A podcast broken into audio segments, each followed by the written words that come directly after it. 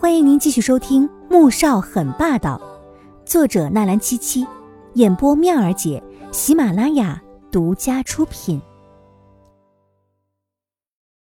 第三百零六集，魏秀秀一进来，便看到儿子带着纪如锦坐在沙发上，穆恩恩挽着一个年轻俏丽的女孩也在，有说有笑，气氛十分愉悦。他心中一酸，撇了撇嘴：“走吧。”去见见总统和总统夫人。穆宏博一副没瞧见他这不高兴的模样，跟在后面的穆蒹葭顺着魏秀秀的目光看过去，眼底露出一抹冰冷且势在必得的笑意。哼，穆萧寒，就再让你得意一会儿，很快，你就会一无所有。人都到齐之后，先是总统黄庭上台致辞，能第一次。亲眼目睹总统的风姿，所有人都很激动，包括纪如锦也是满心崇拜。你知道吗？我们学校好多人都很崇拜总统，说他是历来最帅、政绩口碑最佳的总统。不知道有多少人梦寐着有一天能够亲眼见到总统，要向他表白呢。季如锦一边鼓掌，一边用崇拜的眼神看着台上正在演讲的黄庭，同时激动的对着身边的男人说道。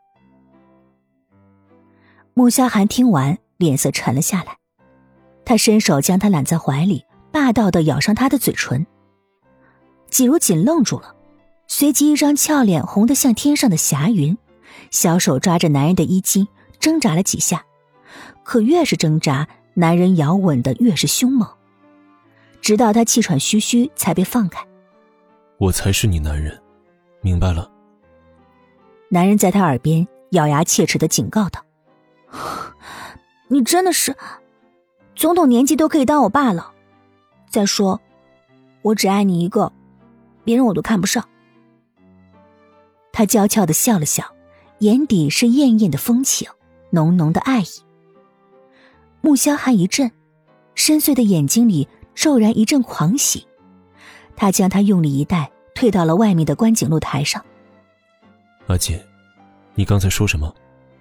季如锦眨眨眼，男人眼里的激动让他有一些不知所措。他刚才说了什么，会让他这么高兴？我说什么了？他愣愣的反问了一句，随即想到刚才为了取悦某人，不经意的表白了。我什么都没说。穆萧寒却不肯这样放过他，手放到了后面，揉上他的小屁屁。不说，我在这里就办了你。咬着牙，狠狠的威胁道：“季如锦被吓到了，他感受到了抵在小腹间的坚硬。啊，我说还不行吗？我只爱你一个人，别的人我都看不上，总行了吧？”被威胁着说出这种话，可真是不爽。他可真是没有胆量挑战男人的无耻。他羞愤的想死，更觉得自己吃亏了。为什么非要跟他说这句话呢？阿锦，穆夏寒紧紧的搂着他，像是他会跑掉似的，在他的头顶一声又一声的喃喃的唤着。季如锦听得头皮发麻，嗯了一声，嗯。阿锦，我的好阿锦。男人的声音就像是在诉说着情话一般，可是他都表白了。他就不能也礼尚往来一句吗？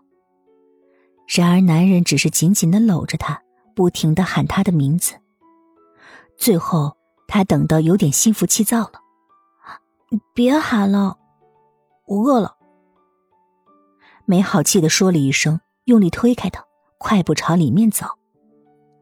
穆萧寒愣在那儿了，不知道自己哪里惹到他，刚才还好好的，怎么突然说变脸就变脸？总统致辞结束之后，宴会正式开始。季如锦便直接朝穆恩恩走过去，端着盘子拿了一些点心，便被穆恩恩给拉到了前面的沙发上。天雪，我嫂子来了，你，哎，你快点向总统夫人介绍一下呀！穆恩恩指着季如锦，紧张的小声催促着。黄天雪正在吃甜品，立刻放下盘子。拉了拉旁边正和一位名媛说话的宋月影，说：“妈妈。”宋月影转过头，看到了季如锦，先是一愣，随即笑起来：“夫人，你好。”季如锦没有去攀交情，得体又大方的打了招呼：“哎，你怎么来了？”月影的意思是看到他今天出现在这儿，感觉很意外。如锦正要解释，黄天雪已经迫不及待的说：“妈妈，你身上穿的这件旗袍，就是如锦姐姐亲手设计、亲手做的，你看到了没有啊？她身上这件，还有恩恩穿的，都是如锦姐姐设计的，亲手做出来的。为了感谢如锦姐姐，我就请哥哥在请帖上写了她的名字。”宋月影原本对季如锦就很有好感。但是此刻听到女儿这么极力的替他说话，顿时产生了浓浓的厌恶和反感。他脸上的笑容渐渐淡下来。是吗？我还以为这条裙子是哪位大师设计的作品呢，没想到是出自宇文小姐之手。